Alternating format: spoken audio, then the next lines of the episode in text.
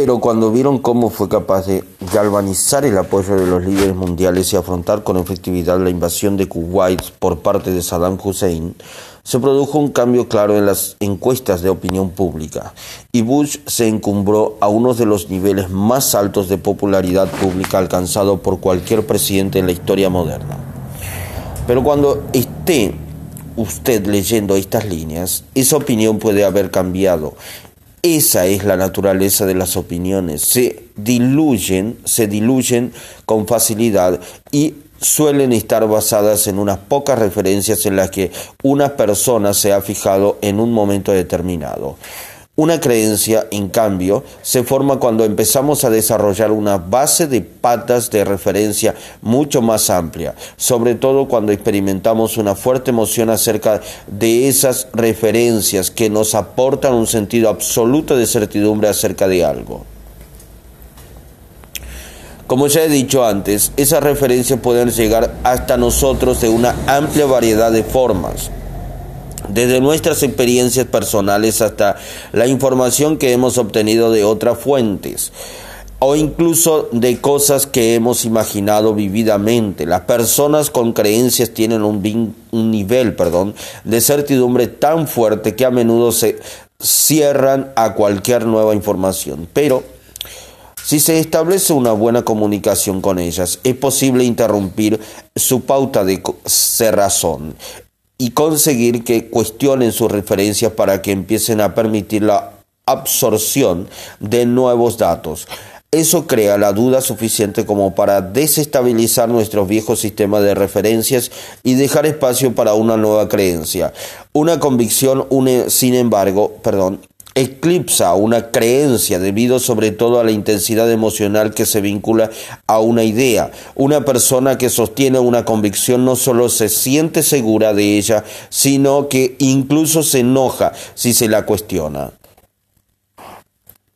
Esa persona no está dispuesta a cuestionar sus referencias, ni siquiera por un momento. No son totalmente resistentes a nueva información, llegando a menudo al punto de la obsesión. Por ejemplo, los celotes de todos los tiempos han mantenido la convicción de que su punto de vista sobre Dios es el único correcto y se sienten incluso dispuestos a matar para mantener sus convicciones. La convicción de que los verdaderos creyentes también han sido explotada por supuestos salvadores que enmascaran sus intentos asesinos bajo disfraces de santos. Eso es lo que ha causado que un grupo de gente que vivía en Guayana llegara hasta el punto de envenenar a sus propios hijos y asimismo tomando cianuro bajo la dirección del loco mesiánico Jim Jones. Claro que la convicción ferviente no es propiedad exclusiva de los fanáticos, también pertenece a cualquiera que posea un grado lo bastante elevado de compromiso y dedicación a una idea. Principio causa, por ejemplo, alguien que se muestre profundamente en desacuerdo en la práctica de las pruebas nucleares subterráneas tiene una creencia, pero si esa misma persona emprende una acción, incluso una de las demás, eh, perdón, una que los demás no aprueben o aprecien, o aprecien, perdón, como participar en una demostración ante las instalaciones, entonces tienen una convicción. Alguien que lamenta el estado de la educación pública tiene una creencia, pero si esa misma persona se presenta voluntariamente para participar en un programa de alfabetización, tratando de cambiar las cosas, entonces tiene una convicción. Perdón, alguien que fantasea sobre ser propietario de un equipo de hockey sobre hielo tiene una opinión sobre su deseo, pero si hace lo que sea necesario para reunir los recursos indispensables con los que adquirir a formar un equipo, entonces tiene una convicción. ¿Cuál es la diferencia? Sin lugar a dudas, se encuentra en las acciones que se está, se está perdón, dispuesto a emprender. De hecho, Alguien con una convicción se muestra tan apasionado sobre su creencia que está dispuesto incluso a arriesgarse a ser rechazado o a hacer el ridículo en interés de su convicción. No obstante, es muy probable que el único factor importante que separe una creencia de una convicción sea que esta última suele haberse puesto en marcha como consecuencia de acontecimientos emocionales significativos, durante los que el cerebro vincula ideas como sufriré un fuerte dolor a menos que crea esto. Si tuviere que cambiar esta creencia, entonces estaría renunciando a toda mi identidad, a todo lo que he definido en la vida durante Ah, perdón, a todo lo que he defendido en la vida durante años. Así pues, sostener la convicción de convertirte en una aspecto, perdón, en un aspecto crucial para la supervivencia de la persona y eso puede ser peligroso porque entonces no se está dispuesto a contemplar, a considerar siquiera la posibilidad de que nuestras creencias sean exactas. Nos vemos atrapados en la rigidez, lo que puede condenarnos, en último término, al fracaso a largo plazo. A veces puede resultar más apropiado tener una creencia sobre algo antes que una convicción. Desde una óptica positiva, las convicciones pueden darnos poder porque nos impulsan a actuar, gracias a la pasión que nos inspiran, según el doctor Robert P. Albelson, Abelson, perdón, profesor de psicología y de ciencias políticas de la Universidad de Yale. Las creencias son como posesiones y las convicciones serían como posesiones más valiosas que permiten a un individuo trabajar tan apasionadamente hacia la realización individual y a gran escala de objetivos, proyectos, deseos y aspiraciones. Lo mejor que, se puede, que puede hacerse para dominar una un ámbito de la propia vida es, es elevar una creencia al rango de convicción. Perdón. Recuerde que la convicción tiene el poder para impulsarnos a la acción, de empujarnos a través de toda clase de obstáculos, las creencias también lo pueden conseguir, pero algunos ámbitos de su vida puede que necesiten de una intensidad emocional cargada de convicción.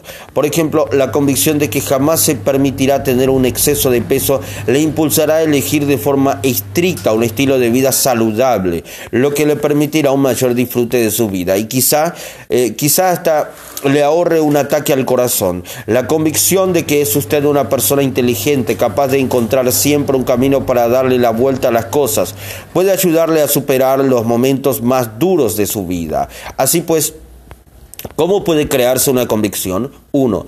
Empiece con la creencia básica. 2. Refuerce su creencia añadiéndole referencias nuevas y más poderosas. Por ejemplo, supongamos que ha decidido no volver a comer carne nunca más. Para fortalecer su resolución, hable con personas que han elegido un estilo de vida vegetariano. ¿Qué razones las, las impulsan? Perdón, qué razones las impulsaron a cambiar su dieta y cuáles han sido las consecuencias para su salud y para otros ámbitos de sus vidas.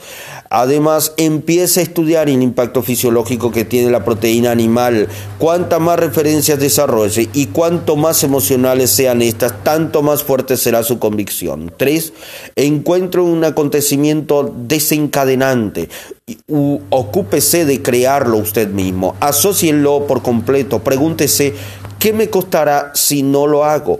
Hágase preguntas capaces de crear intensidad emocional. Por ejemplo, si desea desarrollar la convicción de no usar drogas, procure sentir las dolorosas consecuencias del uso de estas viendo películas o, mejor todavía, visitando a los lugares frecuentados por los drogadictos para observar por sí mismo la devastación causada por el uso de estas. Si se ha prometido a sí mismo dejar de fumar, visite eh, el perdón, visite los cuidados intensivos de un hospital para observar a los pacientes de efisema confinados en tiendas de oxígeno o contemple una placa de rayos X de los pulmones ennegrecidos de un fumador. Esta clase de experiencias tienen el poder de empujarle y establecer una verdadera convicción. 4. Finalmente, emprenda la acción. Cada acción que tome fortalecerá su compromiso y elevará el nivel de su intensidad emocional y de su convicción. Uno de los desafíos que plantea las convicciones es que con frecuencia se basan en el entusiasmo de otras personas por las creencias de uno mismo. La gente cree a menudo en algo porque todo el mundo lo cree. En psicología eso se conoce como prueba social, pero la prueba social no siempre es exacta. Cuando la gente no está segura de lo que hacer, mira a los demás en busca de guía. En su libro Influencia, el doctor Robert Cialdini describe un experimento clásico en el que alguien grita violación en beneficio de un sujeto, mientras que todas personas, perdón, que todas personas, perdón, mientras que dos personas, plantas psicológicas, ignoran los gritos de auxilio y siguen su camino. El sujeto no sabe si responder a los gritos o no, pero cuando ve que las otras dos personas actúan como si no pasara nada, decide que esos gritos no tienen importancia y también los ignoran. Los ignora, perdón. Usar la prueba social es una forma de limitar su vida, de hacer que transcurra igual que la de los demás. Algunas de las pruebas sociales más fuertes que usa la gente es la información que obtienen de los expertos, pero ¿tienen siempre razón los expertos? Piense, por ejemplo, perdón, piense, por ejemplo, en los médicos a lo largo de los años. Hasta no hace mucho tiempo, los que estaban más al día creían absolutamente en las propiedades curativas de las, sanguijuelas. En nuestra propia época, los médicos administraron a mujeres embarazadas un medicamento calmante de las náuseas mm, manitales, la Becdetin, que encima suena a algo así como bendición y cuyos efectos secundarios resultó que producían malformaciones en el feto. Claro que esos médicos eh, prescribían el medicamento porque las compañías farmacéuticas, los expertos farmacéuticos, les aseguraron que se trataba del más exquisito de los medicamentos disponibles. ¿Cuál es la lección? que no resulta aconsejable confiar ciegamente en los expertos, ni siquiera debe aceptar ciegamente todo lo que le digan.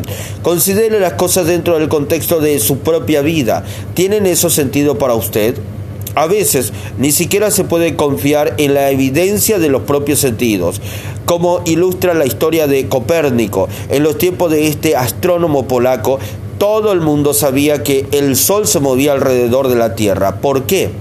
porque cualquiera podía salir al aire libre, señalar el cielo y decir, ¿lo ves? El Sol se ha movido a través del cielo. Evidentemente la Tierra es el centro del universo. Pero en 1543 Copérnico desarrolló el primer modelo exacto de nuestro sistema solar. Él al igual que hicieron otros gigantes a través de los tiempos, tuvo el valor de desafiar la sabiduría de los expertos. Y finalmente la verdad de sus teorías obtuvo la aceptación del público en general, aunque eso no ocurrió mientras vivía. El dolor es la herramienta ah, definitiva, perdón, el dolor es la herramienta definitiva para desplazar una creencia. Una vez más, el doctor perdón, el dolor es la forma más poderosa para cambiar una creencia. Recientemente en el programa de Sally Jesse, Ralph Rafael, perdón, se produjo una buena ilustración del poder del cambio de creencias cuando una valerosa mujer acudió a un estudio de televisión ante una audiencia mundial para renunciar públicamente a su alianza con el Ku Klux Klan. Irónicamente, unos meses antes, había acudido a ese mismo programa para participar junto con un grupo de mujeres del KKK que hacían campañas contra todos aquellos que no compartían sus convicciones sobre la raza, gritando enojados, enojadas, perdón, que la mezcla racial educativa, económica o socialmente significaría el ocaso del país de su pueblo perdón, ¿qué hizo que sus creencias cambiaran de forma tan espectacular? Tres cosas. En primer lugar, durante el programa hubo una mujer joven entre el público que se levantó llorando y suplicó comprensión. Su esposo e hijo eran hispanos y ella sollozó al tiempo que decía sentirse incapaz de creer que un grupo de personas pudiera ser tan odioso.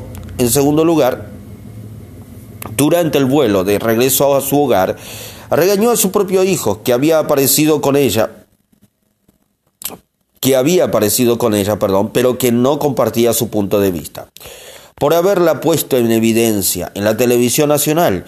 El resto de las mujeres le castigó por haberse mostrado irrespetuoso y le citaron las palabras de la Biblia, honrarás a tu padre y a tu madre. El hijo y un muchacho, perdón, de 16 años, respondió diciendo que estaba convencido de que Dios no quería que respetara el mal que su, que su perdón, perdón. El hijo, un muchacho de 16 años, respondió diciendo que estaba convencido de que Dios no quería que respetara el mal que su madre representaba. Y cuando el avión aterrizó en Dallas, desapareció jurando no regresar nunca más a casa. Cuando la mujer continuó el vuelo hacia su casa, su mente repasó una y otra vez los acontecimientos del día y también empezó a pensar en la guerra que su país libraba en el Oriente Medio. Recordó que ese mismo día otras de las personas del público le había dicho, Allí también hay hombres y mujeres jóvenes de color, luchando no solo por sí mismos, sino también por usted y por mí. Perdón. Pensó en su hijo, en lo mucho que le quería y en lo mal que, se, que le había tratado. ¿Iba a permitir que aquel breve intercambio de palabras fuera el último contacto entre ambos? Ese simple pensamiento ya le resultaba insoportable. Tenía que efectuar un cambio de inmediato. Como resultado de esta experiencia, declaró ante la audiencia haber recibido un mensaje de Dios que ella siguió enseguida, salirse del clan y empezar a amar a todas las personas por igual, como sus hermanos y hermanas.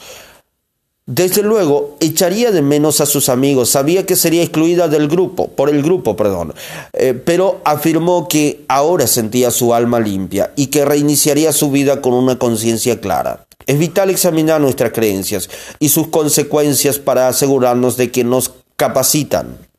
¿Cómo sabe usted qué creencia adoptar? La respuesta consiste en encontrar a alguien que esté produciendo los resultados que quiere usted alcanzar en su vida. Esas personas son eh, los modelos de rol capaces de darle algunas de las respuestas de sus que, sus, que busca, perdón. Invariablemente, detrás de toda persona de éxito hallará una serie específica de creencias que les dan poder.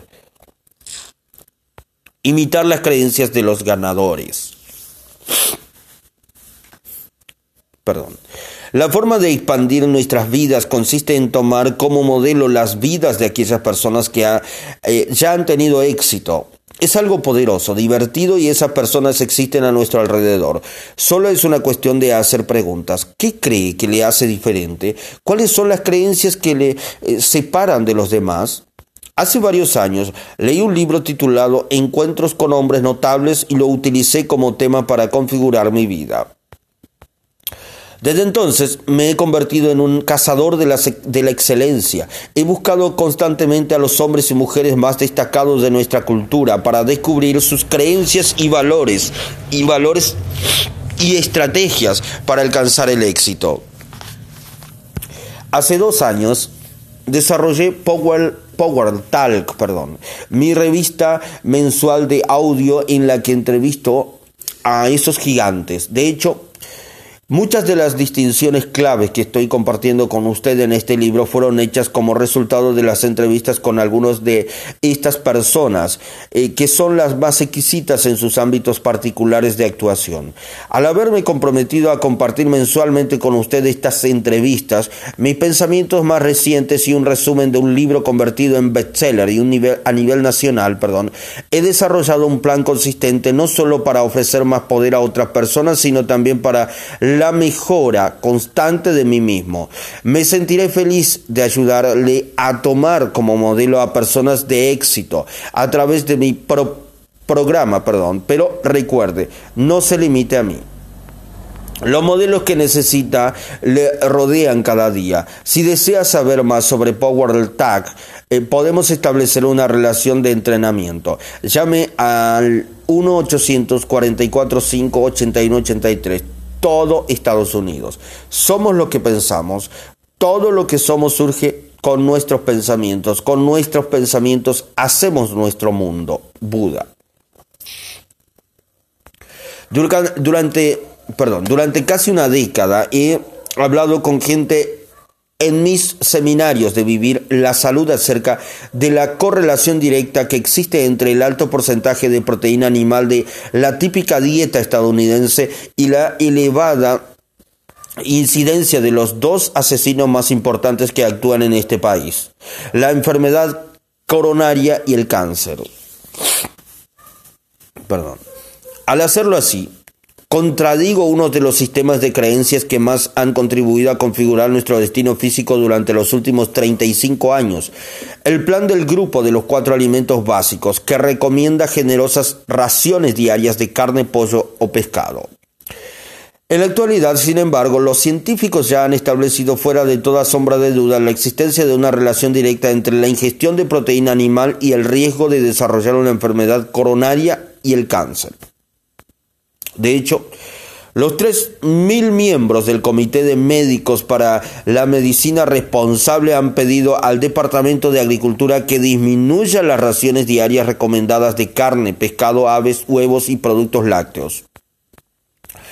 El propio gobierno está considerando la posibilidad de cambiar este grupo de cuatro alimentos básicos a seis, relegando la carne, el pollo y el pescado de una pequeña proporción del conjunto. Este gran desplazamiento de las creencias ha provocado un gran alboroto en muchos sitios. Creo que eso sigue una pauta que hemos visto aparecer a lo largo de la historia y en nuestra cultura, y que es sencillamente la siguiente. Según afirmó el filósofo alemán Arthur Schopenhauer, Toda verdad pasa por tres fases. Primero, se la ridiculiza. Segundo, se le plantea una oposición violenta. Finalmente, se la acepta como evidente en sí misma.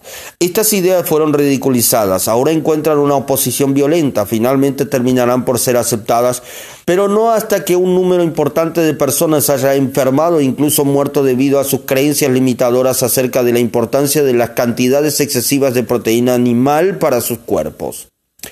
En los negocios también encontramos una serie de falsas creencias que nos están llevando por un camino descendente de frustración económica y algunos afirman que incluso hacia un desastre potencial. Nuestra economía se enfrenta a desafíos en casi todos los sectores. ¿Por qué? Descubrí una de las claves en un artículo que leí en marzo de 1991 en la revista Forbes. Ese artículo describe dos coches, el Chrysler Plymouth Láser y el Mitsubishi Eclipse y observa que Chrysler solo obtenía por término medio 13 ventas por concesionario, perdón, mientras que Mitsubishi alcanzaba las 100. Podría decir usted, no hay nada nuevo en eso. Todos sabemos que los japoneses están superando a las compañías estadounidenses a la hora de vender coches. Pero lo extraordinario de estos dos coches es que son exactamente iguales. Fueron fabricados en colaboración por las dos compañías. La única diferencia entre el láser y el Eclipse es el nombre y la compañía que lo vende. ¿Cómo puede ser? ¿Cómo puede suponer la investigación, perdón, cómo puede suponer la investigación sobre la discrepancia en los índices de venta ha demostrado que la gente desea comprar coches japoneses porque cree que son de mejor calidad.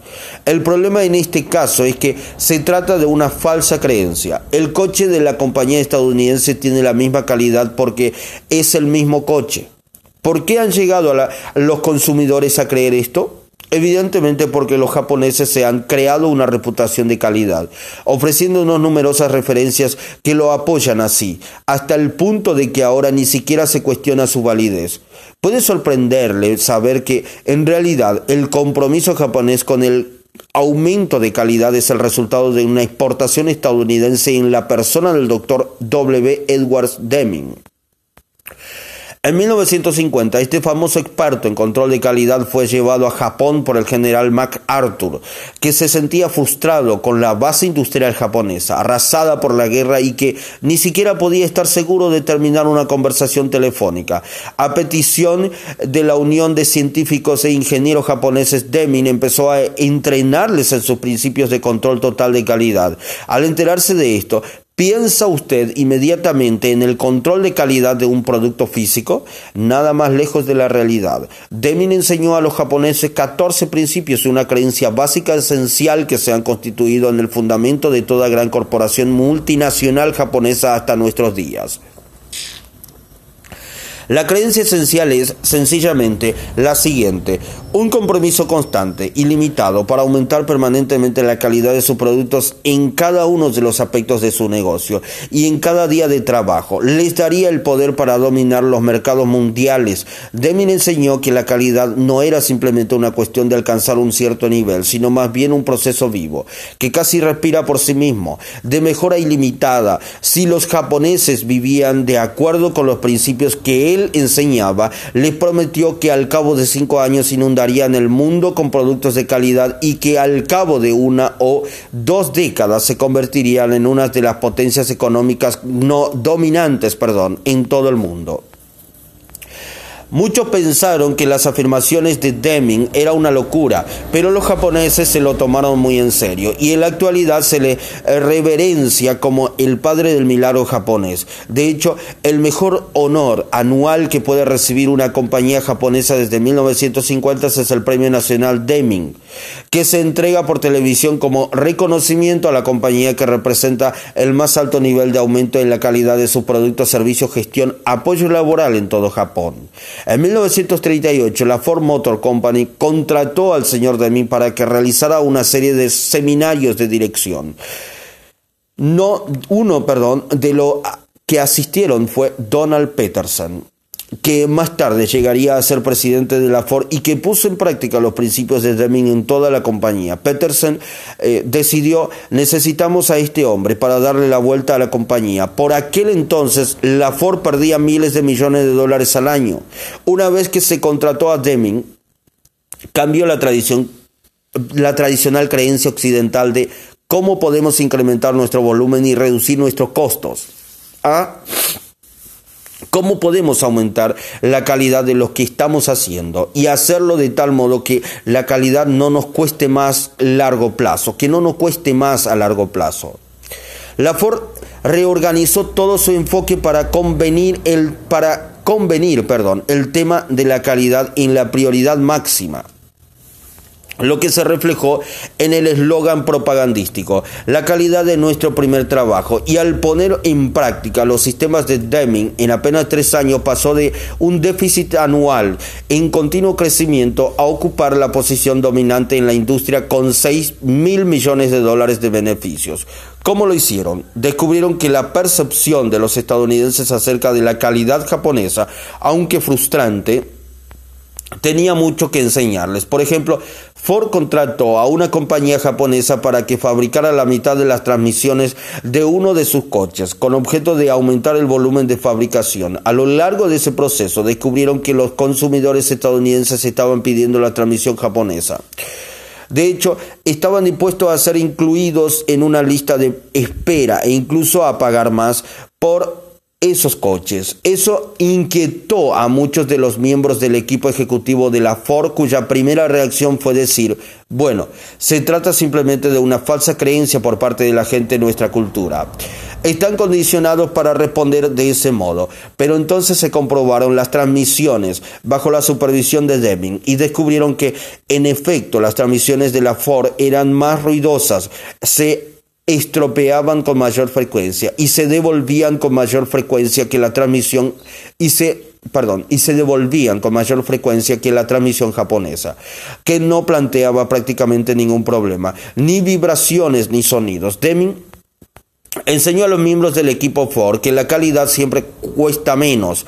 Eso era exactamente lo opuesto a lo que creía la mayoría de la gente, según la cual solo se alcanzan ciertos niveles de calidad después de que los costes se hayan escapado de las manos. Cuando los expertos desmenuzaron las transmisiones de la Ford y midieron todos los componentes, descubrieron que todos ellos cumplían las especificaciones impuestas por el manual de la Ford las mismas que se habían enviado a los japoneses. Pero cuando midieron las transmisiones japonesas no encontraron virtualmente ninguna eh, diferencia entre ellas. De hecho, tuvieron que llevarlas a un laboratorio y medirlas con microscopio para detectar diferencias. ¿Por qué la empresa japonesa se había impuesto a sí misma un nivel de calidad más alto del exigido por su contrato? Porque estaban convencidos de que la calidad cuesta menos, de que si creaban un producto de calidad, no solo habrían dejado satisfechos al cliente, a los clientes, perdón, sino que también se habrían ganado la lealtad y que éste estaría incluso dispuesto a esperar en una lista y a pagar más por su producto. Funcionaban a partir de la misma creencia esencial que los impulsos hasta una de las más altas posiciones del mercado en el mundo un compromiso por mejorar ilimitadamente y un aumento constante de la calidad de vida de sus clientes. Esta creencia había sido una exportación estadounidense, algo que quizás tengamos que repartir para cambiar la dirección de nuestro futuro económico. Perdón.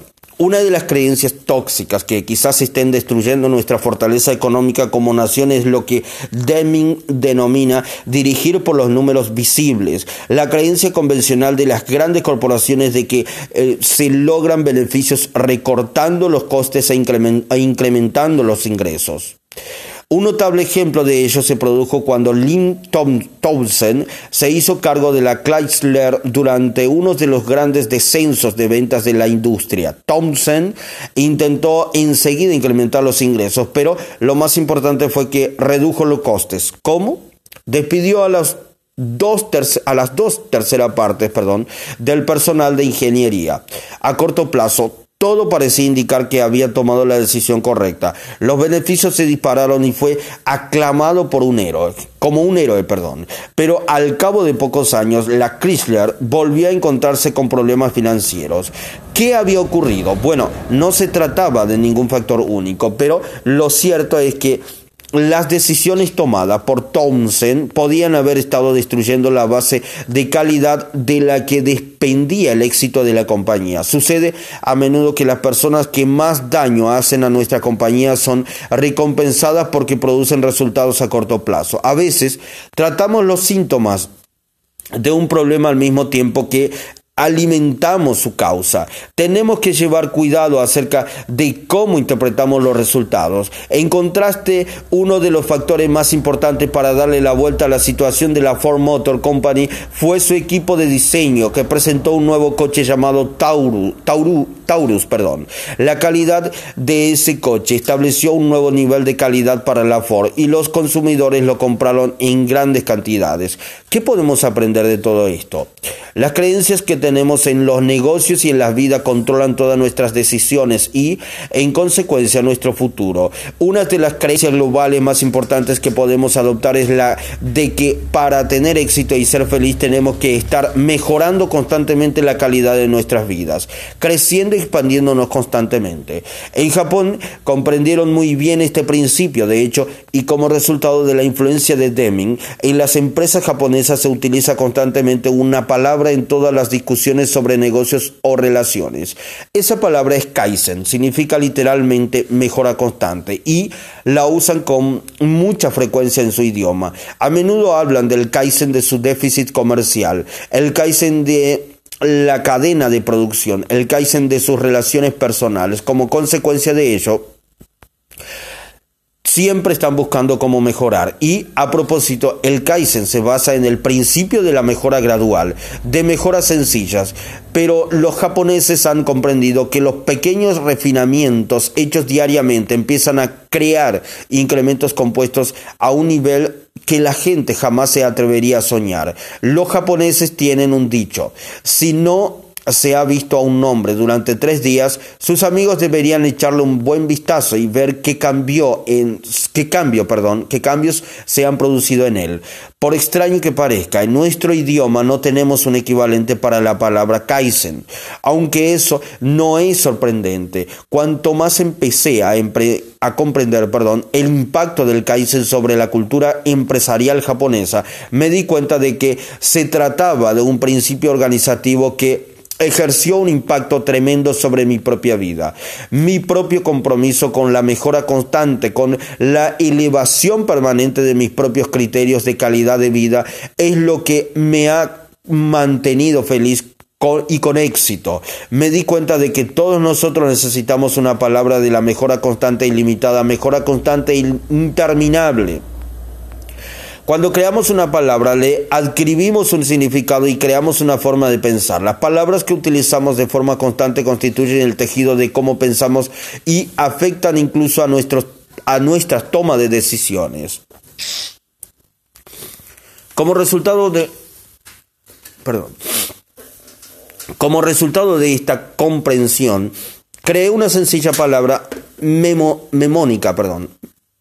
Memónica. Cani por constante and never ending improvement, mejora constante e interminable. Creo que el nivel de éxito que experimentamos en la vida, cada perdón, en la vida se halla en proporción directa con el nivel de nuestro compromiso con el CANI, la mejora constante e interminable. CANI no es un principio simplemente relacionado con los negocios, sino con cada uno de los aspectos de nuestras vidas. En Japón se habla a menudo de amplio control de calidad de la compañía. Perdón. Creo que tenemos que enfocar la atención en Kani, en conexión con nuestros negocios, con nuestras relaciones personales, nuestra conexión espiritual, nuestra salud y nuestras finanzas. ¿Cómo podemos realizar mejoras constantes y limitadas en cada uno de estos ámbitos? Eso es lo que hace que la vida constituya una aventura increíble en la que siempre andamos buscando llegar al siguiente nivel. Cani es una verdadera disciplina. No es algo que pueda practicarse un día sí y otro no, cuando a uno se le venga en gana. Tiene que ser un compromiso constante, apoyado por la acción. La esencia de Cani es una mejora gradual, incluso minúscula y continua, capaz de esculpir a largo plazo una verdadera obra maestra de proporciones colosales. Si he visitado alguna vez el Gran Cañón, perdón, si ha visitado alguna vez el Gran Cañón comprenderá de qué estoy hablando. Ha contemplado una belleza imponente producida por millones de años de cambio gradual a medida que el río Colorado y sus numerosos afluentes ha ido cincelando continuamente la roca para crear una de las siete maravillas naturales del mundo. La mayoría de la gente nunca se siente segura porque le preocupa perder su trabajo, perder el dinero que ya tiene, perder a su esposa, perder la, salud, etc. La única seguridad verdadera que existe en la vida es que la que procede de saber que cada día está mejorándose a sí mismo de alguna forma, que está incrementando el calibre de lo que es que es valioso, que se es valioso para la empresa en la que se trabaja, para los amigos y para la familia. Yo no me siento preocupado por mantener la calidad de mi vida, porque cada día trabajo para mejorarla. Me esfuerzo constantemente por aprender, por establecer distinciones nuevas y cada vez más poderosas sobre las formas de añadir valor a las vidas de otras personas. Eso me proporciona una sensación de certidumbre de que siempre puedo aprender, expandirme y crecer.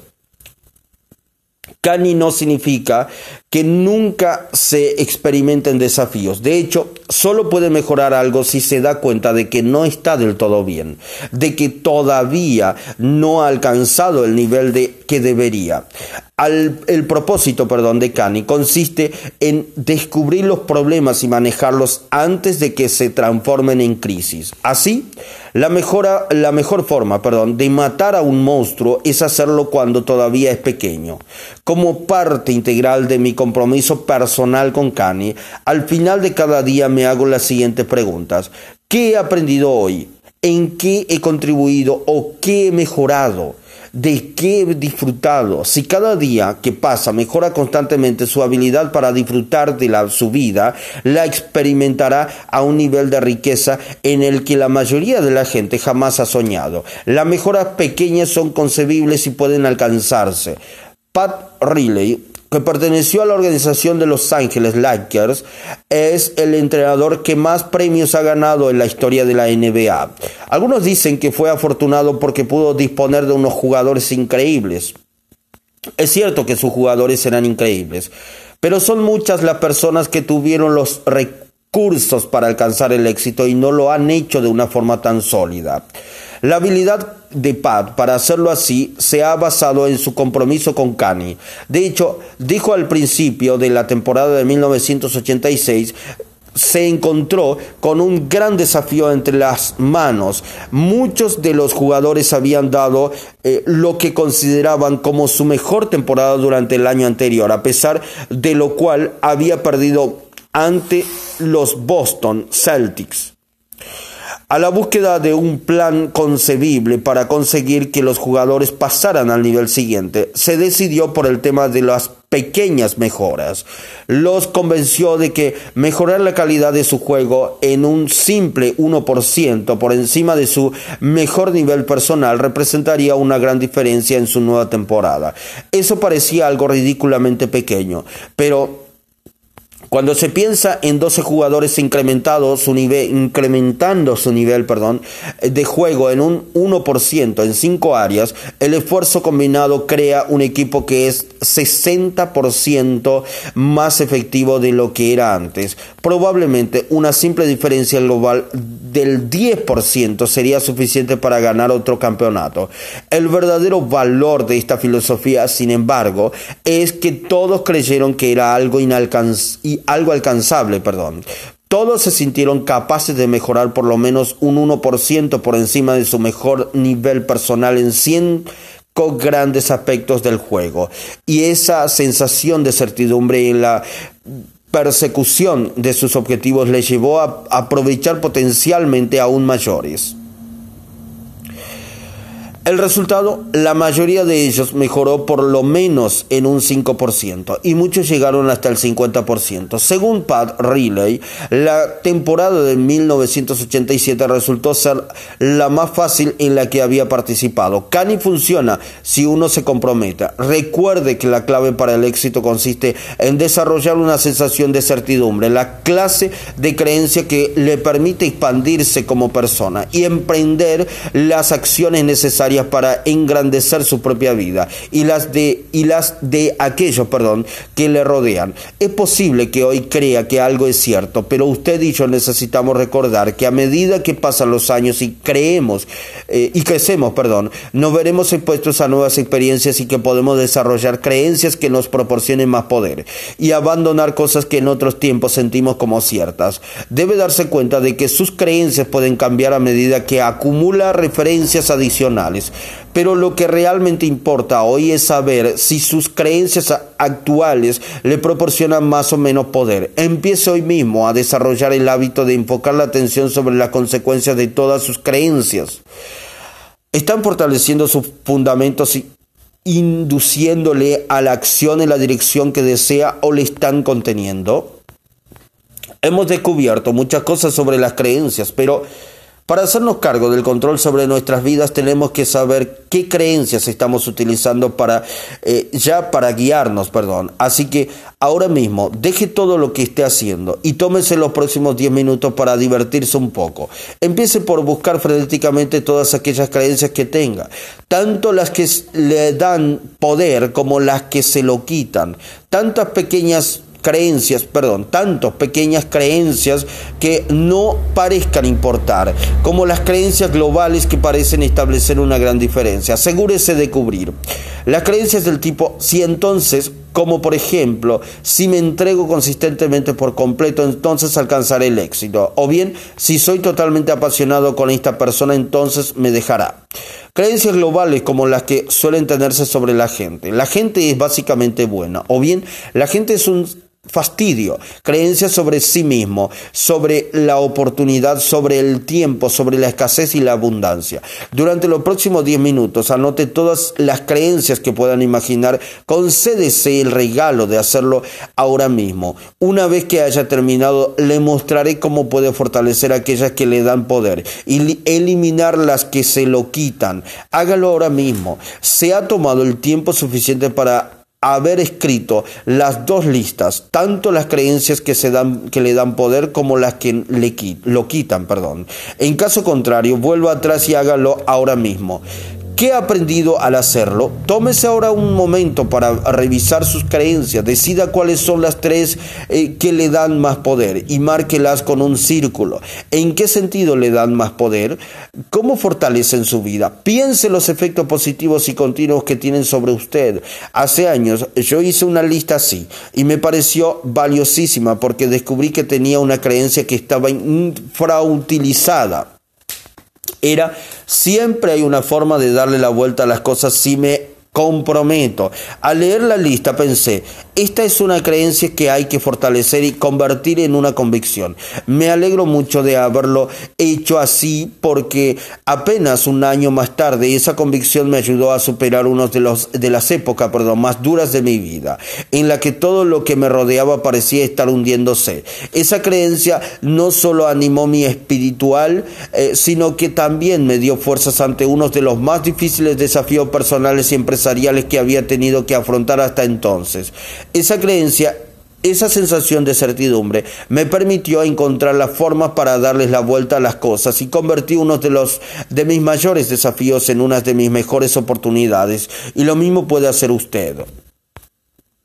Revise esta lista y fortalezca su intensidad emocional y su sentido de certidumbre de que eh, esas creencias son ciertas y reales y de que pueden guiar sus comportamientos futuros.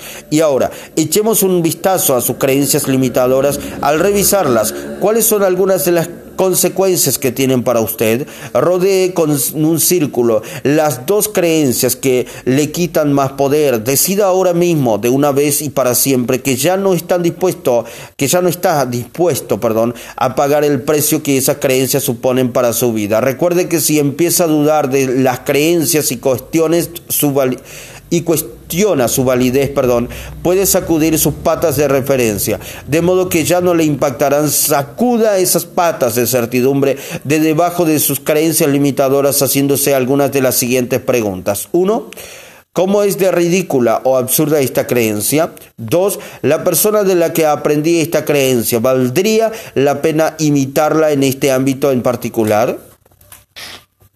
Tres, ¿Qué me costará emocionalmente el no, desprenderme de esta creencia? Cuatro, ¿Cuál será el coste para mis relaciones si no me desprendo de esta creencia? Cinco, ¿Cuál será el coste físico si no me desprendo de esta creencia? Seis, ¿Cuál será el coste financiero si no me desprendo de esta creencia? Siete, ¿Cuál será el coste para mi familia eh, y mis seres queridos si no me desprendo de esta creencia? Si ha, tomado, perdón, el tiempo necesario para contestar esta pregunta, quizás descubra que se han debilitado de forma significativa bajo el escrutinio de las preguntas. Ahora, asóciese por completo a lo que estas creencias, perdón, le han estado costando y a los verdaderos costes que tendrán para su futuro si no cambia. Vincule a ellas un dolor tan intenso que quiera desprenderse de ellas para siempre y finalmente decida hacerlo así a partir de ahora. Perdón. Pero no podemos desprendernos de una pauta sin sustituirla por una nueva. Así que ahora mismo anote con que va a sustituir las dos creencias limitadoras que acaba de eliminar. Se trata de sus antítesis, antítesis, perdón. Se trata de sus antítesis. Por ejemplo, si tenía usted la creencia de que nunca podrá alcanzar el éxito porque soy una mujer, su nueva creencia puede ser precisamente porque soy una mujer dispongo de unos recursos que jamás tendrá un nombre. ¿Cuáles son algunas de las referencias con las que puede apoyar esta idea de forma eh, que empiece a sentir la certidumbre acerca de ella? A medida que refuerce y fortalezca esta creencia, empezará a dirigir su comportamiento de una forma completamente nueva. Perdón, ¿qué le dará más poder? Si no está logrando los resultados que desea alcanzar en su vida, le sugiero que se pregunte, ¿qué tendría que creer para alcanzar el éxito aquí? O bien, ¿quién está teniendo ya éxito en este ámbito? ¿Y qué creen este, perdón, y qué creen esas personas que eh, sea diferente de lo que yo hago acerca de lo que es posible? O bien, ¿en qué hay que creer para alcanzar el éxito? Es muy posible que descubra así las creencias clave que le ha estado que le ha estado, perdón, eludiendo. Si experimenta dolor, si se siente desafiado, frustrado, enojado, quizás pueda preguntarse, ¿En qué tendría que creer para sentirme como me siento? El milagro de esa sencilla, de ese, de este, perdón, sencillo proceso consiste en que les descubrirá creencias de las que ni siquiera es consciente. Por ejemplo, si se siente deprimido y se pregunta ¿en qué tendría que creer para, sentir, para sentirme deprimido? Probablemente encontrará una respuesta relacionada con el futuro, como las cosas no mejorarán nunca, o bien no hay ninguna esperanza. Una vez haya verbalizado estas creencias, quizás piense, pero si yo no creo en eso, me siento mal ahora, pero sé que no voy a sentirme así siempre. Esto, esto también pasará. O quizá decida que la creencia en que eh, tendrá probablemente, perdón, o quizá decida que la creencia en que tendrá problemas permanentemente es algo totalmente destructivo y que ni siquiera está dispuesto a volverlos a considerar así, perdón. Mientras está examinando estas creencias limitadoras, observe cómo cambian sus sentimientos, tome conciencia, crea y confíe en que si cambia el significado de cualquier acontecimiento en su mente, cambiará de inmediato la forma en que se siente y lo que hace, lo que le conducirá a un cambio de sus acciones y de ese modo transformará su destino. Cambiar el significado de algo cambiará también las perdón, perdón, cambiar el significado de algo cambiará también las decisiones que tome. Recuerde que no hay nada en la vida que tenga ningún significado excepto el que usted mismo quiera darle. Así pues, asegúrese de elegir conscientemente los significados que le parezcan más eh, en consonancia con el destino que ha elegido para sí mismo.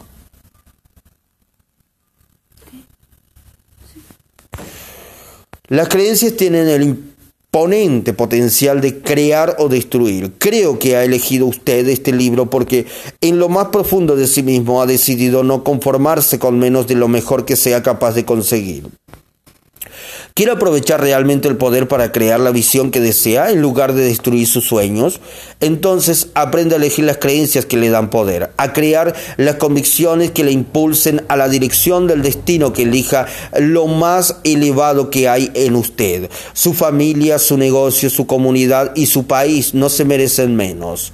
El liderazgo y el poder de la creencia. Los líderes son aquellos individuos que viven con creencias que les dan poder y que enseñan a otros a aprovechar sus capacidades desplazando las creencias que les han limitado. Una gran, una gran líder, perdón, que me ha impresionado es una maestra llamada Marva Collins. Tendría que haber visto usted el programa de 60 minutos o la película que se hizo sobre ella. Hace 30 años Marvan utilizó su poder personal y decidió alcanzar el futuro establecido, una verdadera diferencia en las vidas de sus niños. Sus desafíos cuando llegó a ocupar su primera plaza como maestra en lo que muchos consideraban como un gesto de Chicago, perdón, cuando llegó a ocupar su primera plaza como maestra en lo que muchos consideraban como un gueto de Chicago, sus alumnos de segundo de básica ya habían decidido que no querían aprender nada.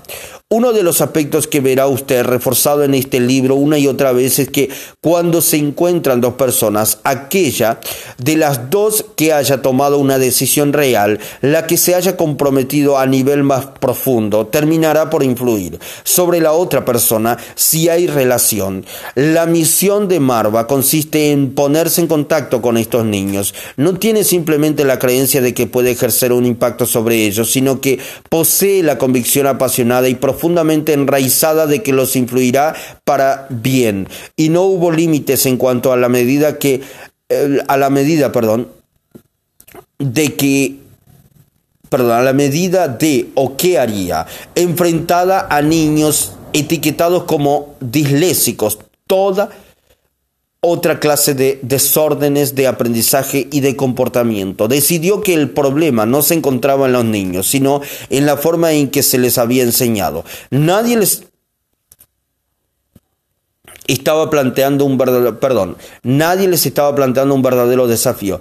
Por lo que ellos no habrán creído en sí mismos. No disponían de referencias en cuanto a verse empujados para avanzar y descubrir quiénes eran realmente o de qué eran capaces. Los seres humanos responden a desafíos y ella estaba convencida de que eso era lo que necesitaban estos niños, más que ninguna otra cosa. Así pues, eliminó todos los viejos libros que decían ve a marchar a Spot y en lugar de eso empezó a enseñarles Shakespeare, Sófocles y Tolstoy. Todos los demás maestros dijeron cosas como no hay forma de que esto salga bien, de que estos niños puedan comprender eso. ¿Cómo bien puede suponer? Atacaron personalmente a Marva diciendo que eh, iba a destruir la vida de estos niños, pero los alumnos de Marva no solo comprendieron el material, sino que se entusiasmaron con él. ¿Por qué? Porque ella creía fervientemente en la singularidad del espíritu de cada uno de ellos y en su capacidad para aprender cualquier cosa.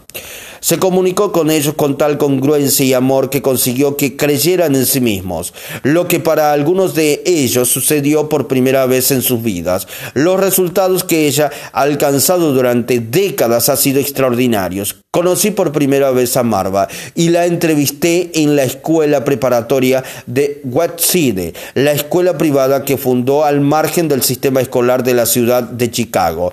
Después de nuestro encuentro decidí entrevistar a algunos de sus alumnos. El primero de ellos tenía poco más de cuatro años y me mostró una sonrisa deslumbrante. Le estreché la mano. Hola, soy Tony Robbins. Hola, señor Robbins. Me llamo Talmat. E. Griffin. Tengo cuatro años de edad. ¿Qué le gustaría saber? Bueno, Talmadge, dime qué estás estudiando estos días.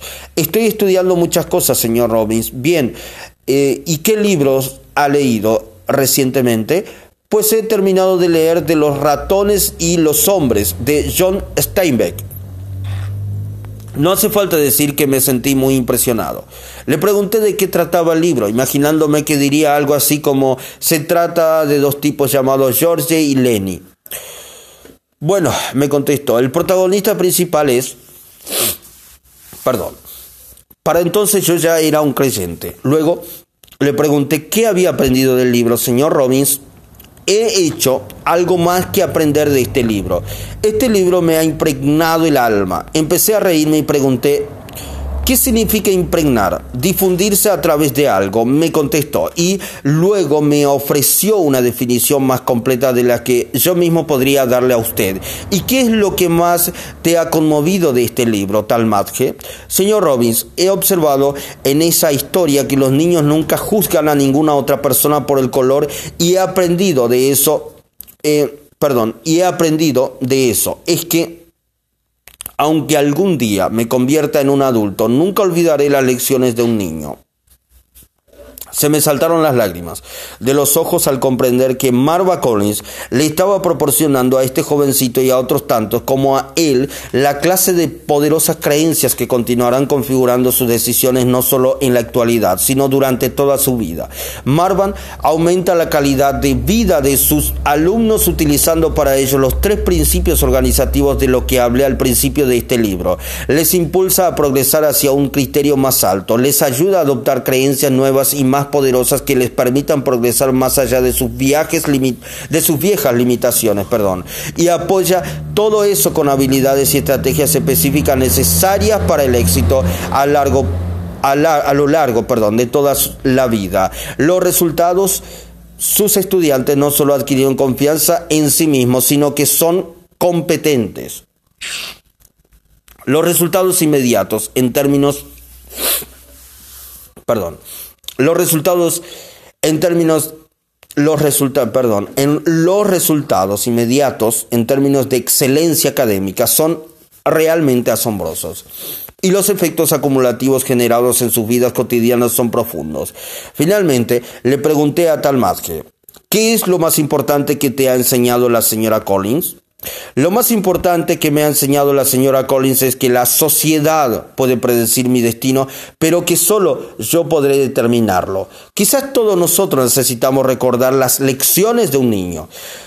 Con las creencias que el joven Talmadge expresó de una forma tan hermosa. Garantizó que tanto él como otros niños de su clase dispondrán de una gran oportunidad para interpretar continuamente sus vidas de una forma capaz de crear el futuro de ellos mismos, que ellos mismos deseen, perdón, antes que el futuro que tome la mayoría de las personas.